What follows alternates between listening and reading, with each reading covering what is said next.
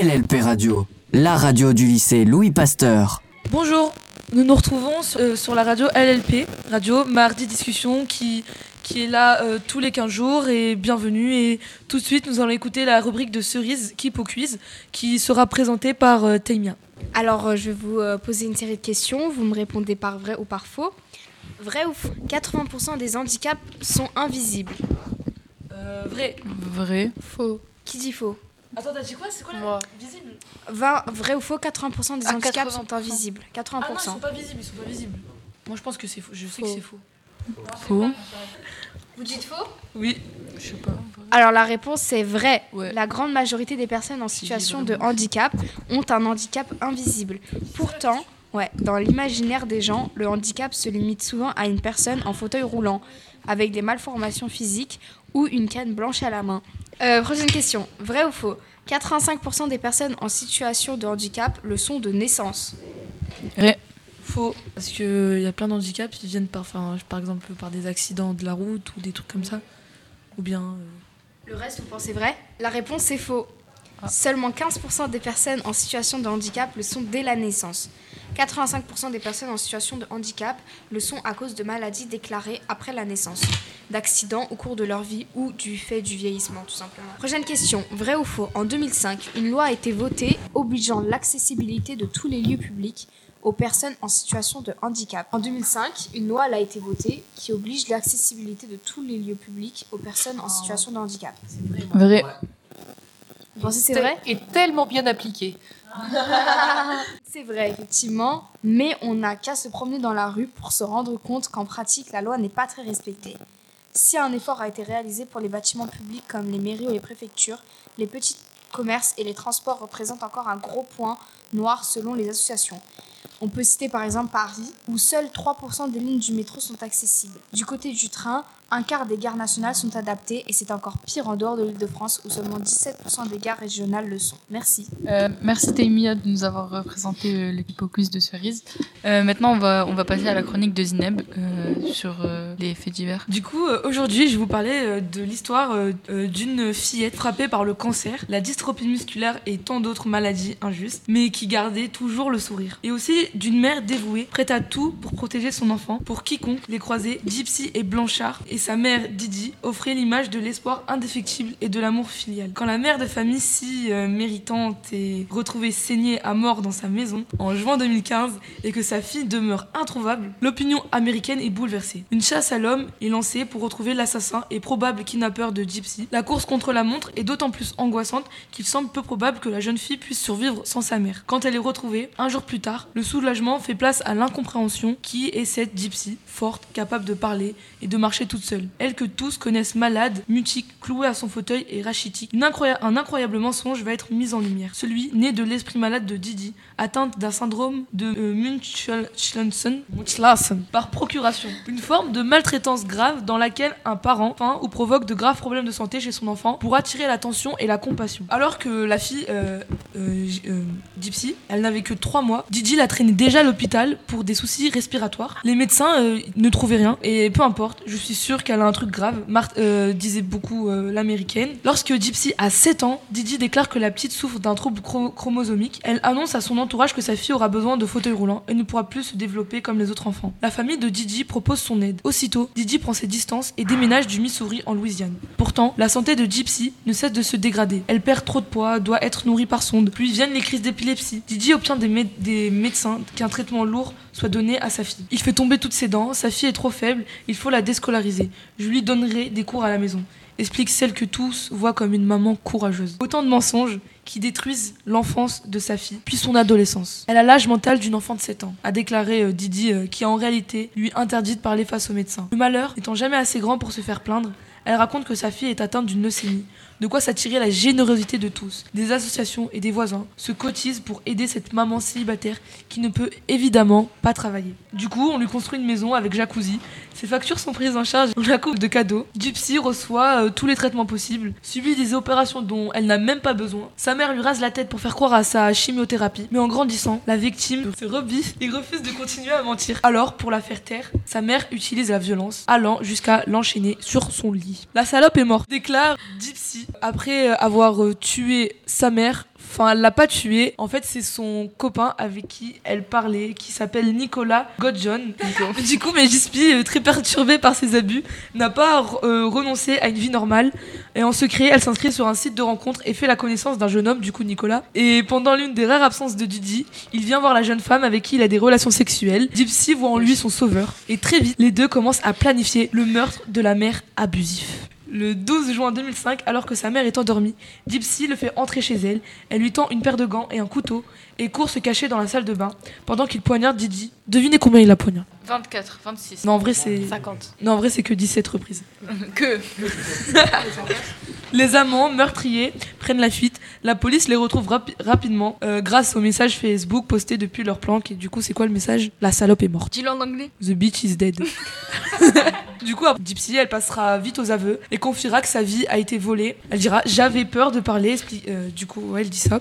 Je me disais que si je me confiais, on me ramènerait à ma mère et que ce serait encore pire.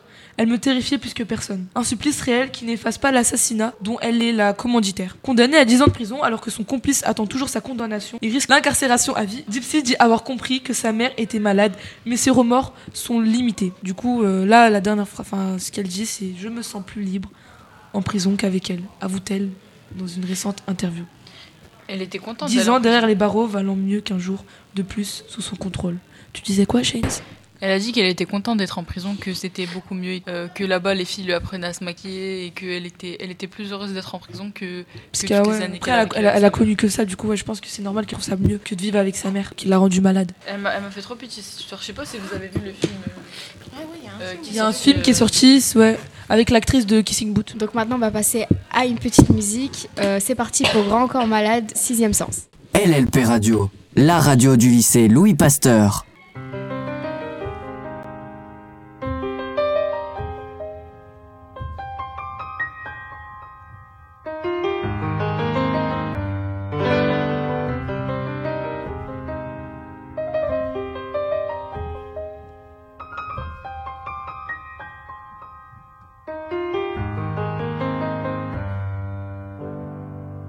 La nuit est belle, l'air est chaud et les étoiles nous matent, pendant qu'on kiffe et qu'on apprécie nos plus belles vacances. La vie est calme, il fait beau, il est deux heures du mat. On est quelques sourires à partager notre insouciance. C'est ce moment-là hors du temps que la réalité a choisi, pour montrer qu'elle décide et que si elle veut, elle nous malmène.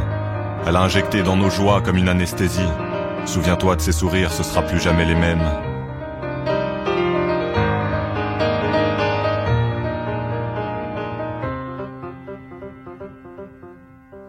Le temps s'est accéléré d'un coup et c'est tout mon futur qui bascule. Les envies, les projets, les souvenirs, dans ma tête y a trop de pensées qui se bousculent.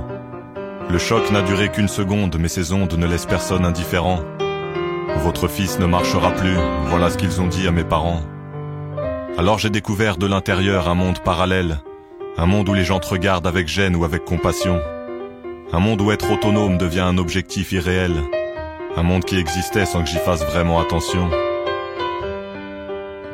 Ce monde-là vit à son propre rythme et n'a pas les mêmes préoccupations. Les soucis ont une autre échelle et un moment banal peut être une très bonne occupation. Ce monde respire le même air mais pas tout le temps avec la même facilité. Il porte un nom qui fait peur ou qui dérange. Les handicapés. On met du temps à accepter ce mot, c'est lui qui finit par s'imposer. La langue française a choisi ce terme, moi j'ai rien d'autre à proposer.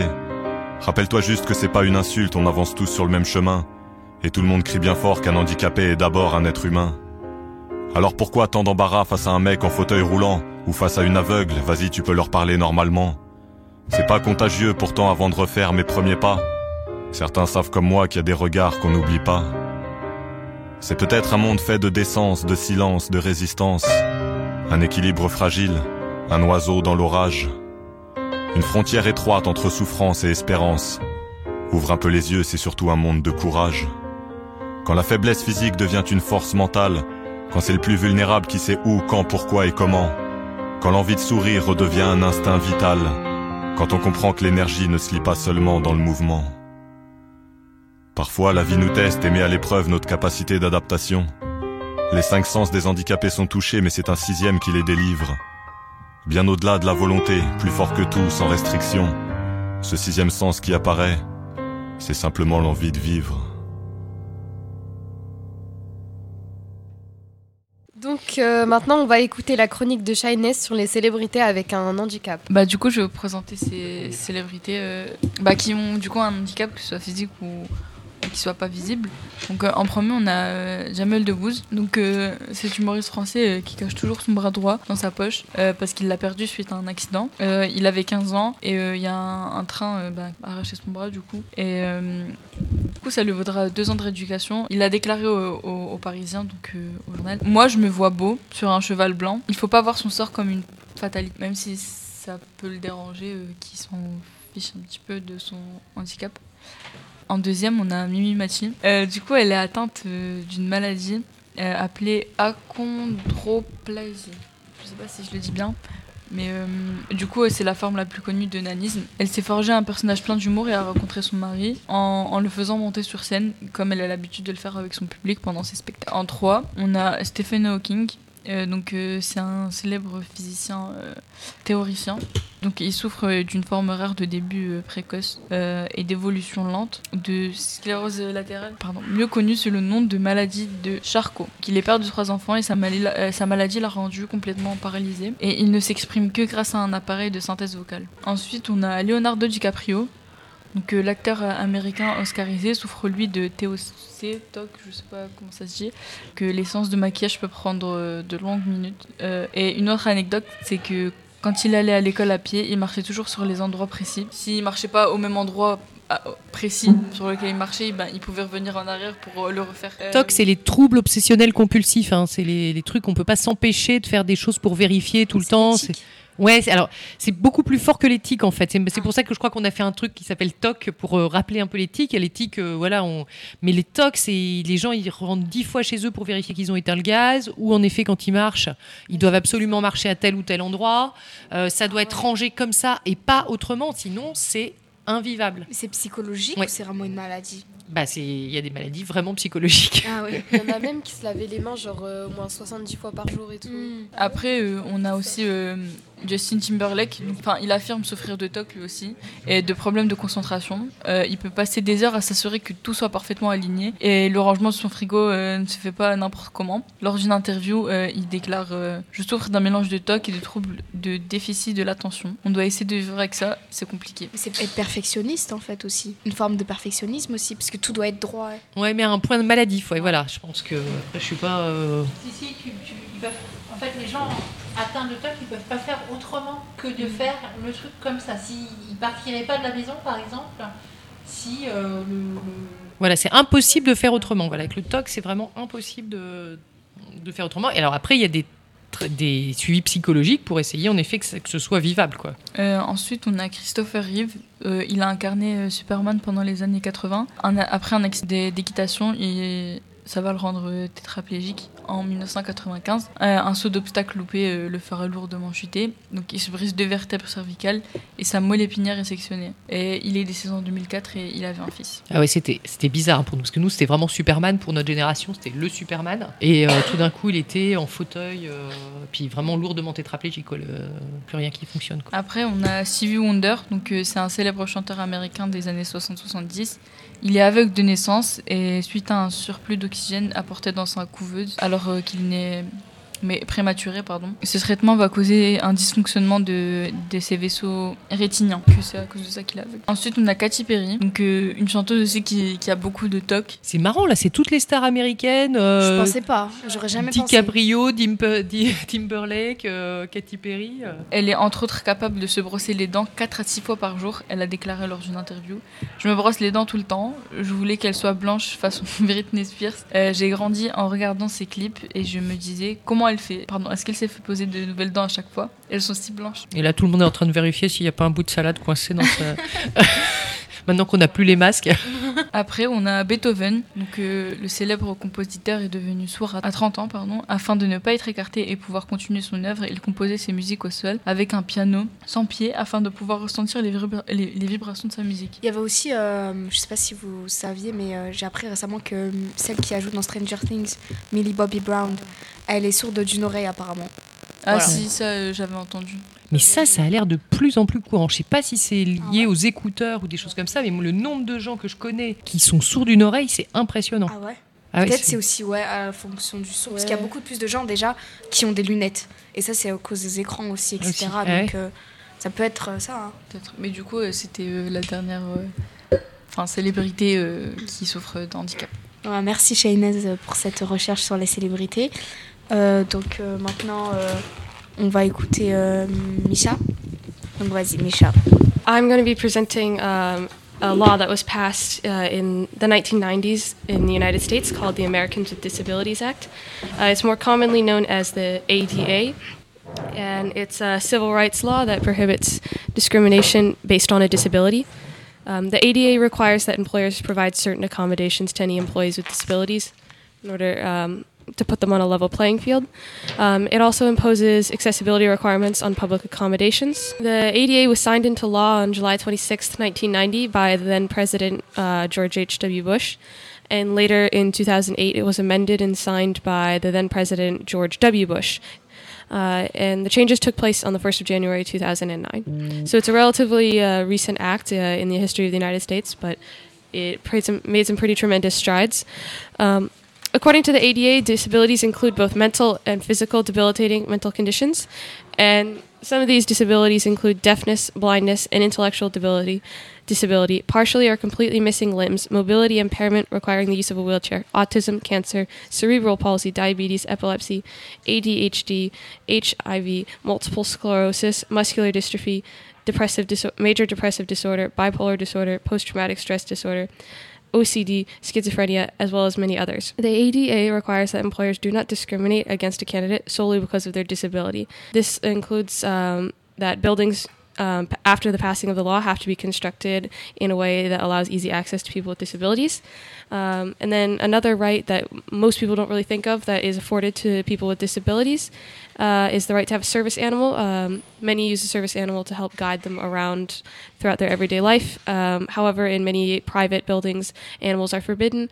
The ADA overrides this and allows uh, people to bring their service animals into any building, regardless of the building's policy. And is it is it really does it really work in in France? We don't do that good. Uh, there are a lot of public uh, places who are not. Uh, it, it really depends on where you are in the country because uh, where I live, it, it's more rural. A lot of the buildings are like close to 200 years old, and those buildings aren't required to be accessible. So often uh, the building isn't very accessible, but if the building is modified or if you're building something, it has to be accessible. For example, uh, the last summer I built a bridge uh, and we had to build a slope up to the bridge, and it had to be less than a one tenth slope in order to comply with the ADA so that people in a wheelchair could use the bridge. So basically, to summarize, uh, the ADA tries to ensure that anyone with a disability, mental, physical, or, even invisible, are put on a level playing field and are not hindered solely because of their disability. oh, thank you. I just interrupted you just before the, the end. Sorry. No, no, that's fine. Et je crois qu'il y a une dernière chronique euh, par, par Myriam qui va nous présenter. Euh, je vais présenter euh, un film qui, euh, qui a un rapport avec le handicap. C'est un film qui a été très connu euh, pendant le confinement, film turc qui fait beaucoup pleurer, qu'Augusta Kimohize. Il a été très connu sur Netflix, euh, il est sorti sur Netflix en 2019. C'est l'histoire de Memo, un berger handicapé mental qui vit avec sa fille et sa grand-mère dans un village de la côte égéenne turque. Un jour, sa vie est bouleversée lorsque l'enfant du commandant local est assassiné et que Memo est accusé du meurtre et condamné à mort. Séparé de sa fille, le père de famille va devoir prouver son innocence. Et voilà, en fait, c'est très. euh, ça a fait réagir beaucoup de gens, ça a fait pleurer. euh, même moi, j'ai pleuré en regardant.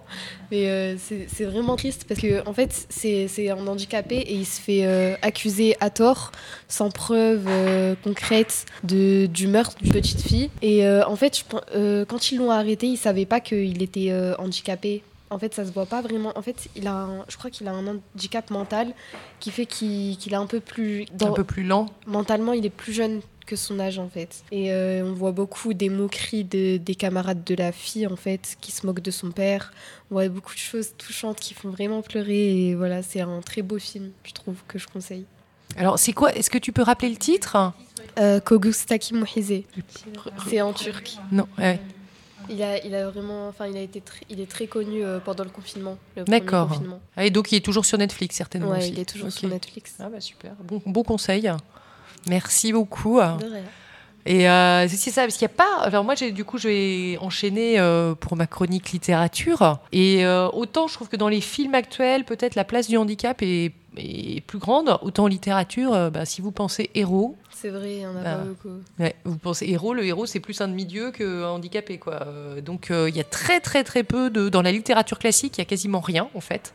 J'ai essayé de me concentrer, de trouver des choses. Alors il y a Quasimodo dans Notre-Dame de Paris, Ouais. ça va que vous connaissez tous pas à cause des adaptations. Euh, mais bon, il a pas un su- enfin il a il a ceci étant dit, il a un rôle important, il aide Esmeralda, etc. C'est c'est plutôt un rôle positif. Il est handicapé mais il a un rôle positif.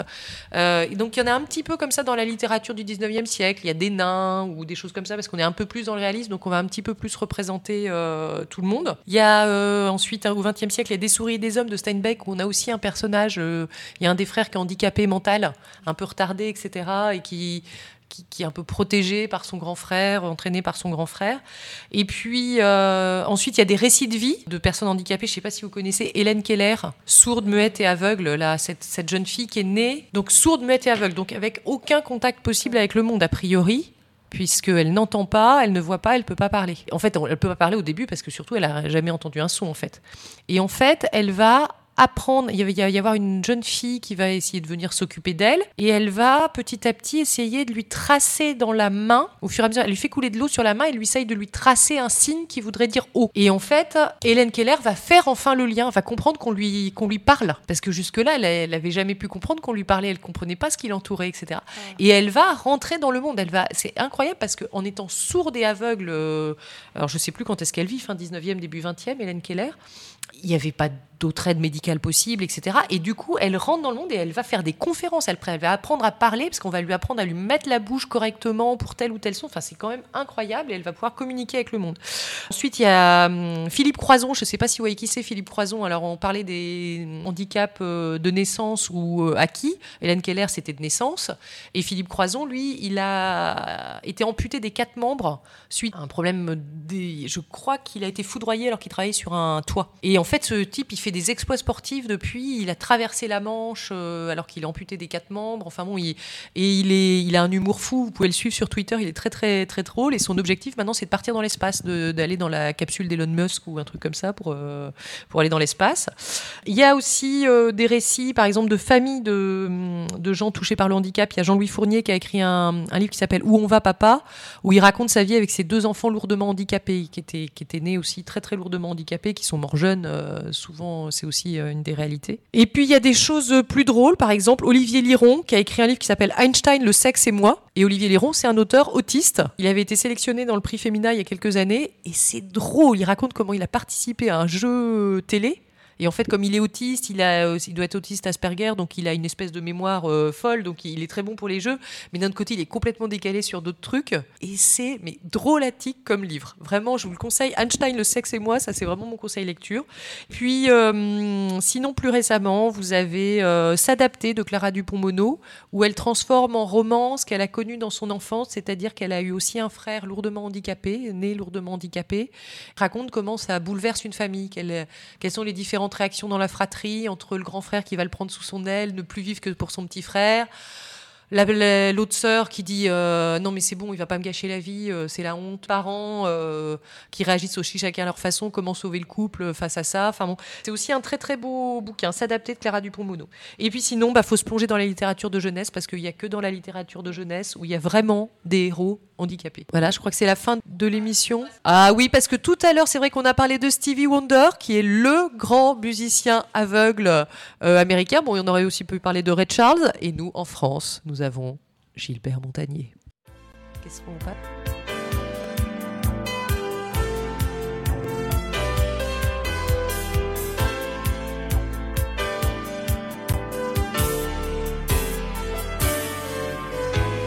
On va s'aimer, à toucher le ciel, se séparer, à brûler